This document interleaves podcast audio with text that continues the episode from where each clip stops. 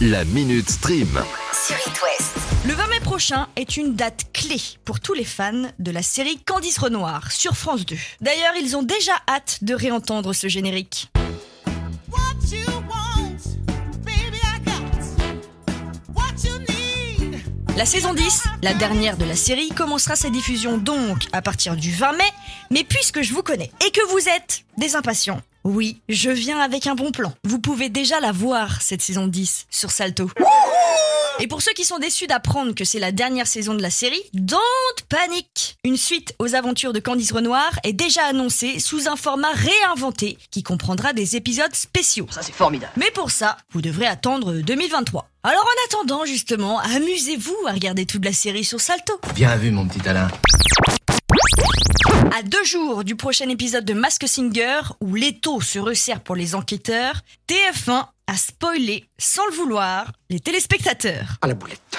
Une des nombreuses nouveautés du programme veut qu'un enquêteur mystère arrive, le temps d'un épisode, pour prêter main forte aux quatre jurés. Sauf que TF1 est un grand adepte du mystère et de la surprise pour tenir en haleine les téléspectateurs. Mais c'est raté pour cette fois-ci. Ah. Dans une bande-annonce diffusée vendredi, on voit la chanteuse Angoun descendre en plateau pour rejoindre une personnalité costumée. Et au second plan, on voit donc quatre personnes, dont l'invité mystère, un petit peu flou. Et depuis, bon bah les internautes ont eu le temps de mener l'enquête, et pour eux, c'est évident. Il s'agit de Kenji Girac. Moi j'oublie tout quand tu danses. C'est comme une évidence. Pour la réponse, vous n'aurez plus qu'à attendre vendredi. Je vais maintenant vous parler d'une série culte. Enfin apparemment, parce que bon, bah pour moi c'est vrai que ça ne me parle pas. Si je vous dis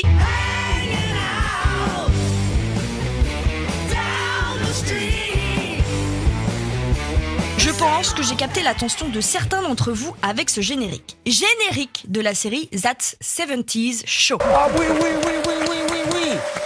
Programme qui avait cartonné de 1998 à 2006 outre-Atlantique. Et Netflix a décidé de redonner un petit coup de jeune à cette série et de créer une nouvelle adaptation, That 90s Show. À l'occasion, je vous mettrai un petit coup de polish. Enfin, voyez ça plutôt comme une suite qui nous plongera en 1995. Tout ce qu'on sait à l'heure actuelle, c'est qu'on retrouvera bien les acteurs Kurtwood Smith et Debra Jurhoop, déjà présents dans That 70s Show, et d'ailleurs, ils reprendront bien leur rôle de Red et Kitty, les parents d'Eric. En plus de ça, le casting se complète avec la présence de Topher Grace, Laura Prepon, Ashton Kutcher, Mila Kunis, Wilmer Valderrama, qui viendront aussi tous reprendre leurs personnages respectifs en faisant quelques brèves apparitions. Le seul qui manquera à l'appel sera Danny Masterson, qui jouait Hyde, mais qui actuellement a plutôt un rôle à jouer au tribunal qu'à Hollywood. Et c'est peut-être mieux comme ça.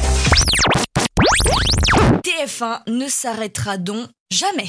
Oh, bah quoi encore Ils repartent en tournage pour lancer le prochain programme, Toulouse-Lautrec. Quoi? Alors les gars, ils sont toujours en développement du reboot des Bracelets Rouges et ils viennent à peine de diffuser leur nouveau téléfilm Andy Gang avec Alessandra Sublet et Théo Curin qu'ils ont décidé d'encore créer un nouveau programme qui sera un genre de mix entre ces deux téléfilms. J'espère que vous avez suivi. Bon, pas vraiment. En phase de tournage, ce nouveau programme, Toulouse-Lautrec, est créé par Fanny Riette-Berger, qui a bossé sur En famille, scène de ménage et Clem, et qui raconte l'histoire d'un lycée qui accueille des élèves en situation de handicap et des élèves valides et qui vont combattre les préjugés sur le handicap. Ouais, comme d'habitude. TF1 reste donc dans la même veine que les séries précédentes en visant un public euh, plutôt jeune avec une production qui met en scène des ados, des jeunes adultes et qui aborde la thématique du handicap. Bon, allez, ce qui nous intéresse surtout c'est le casting.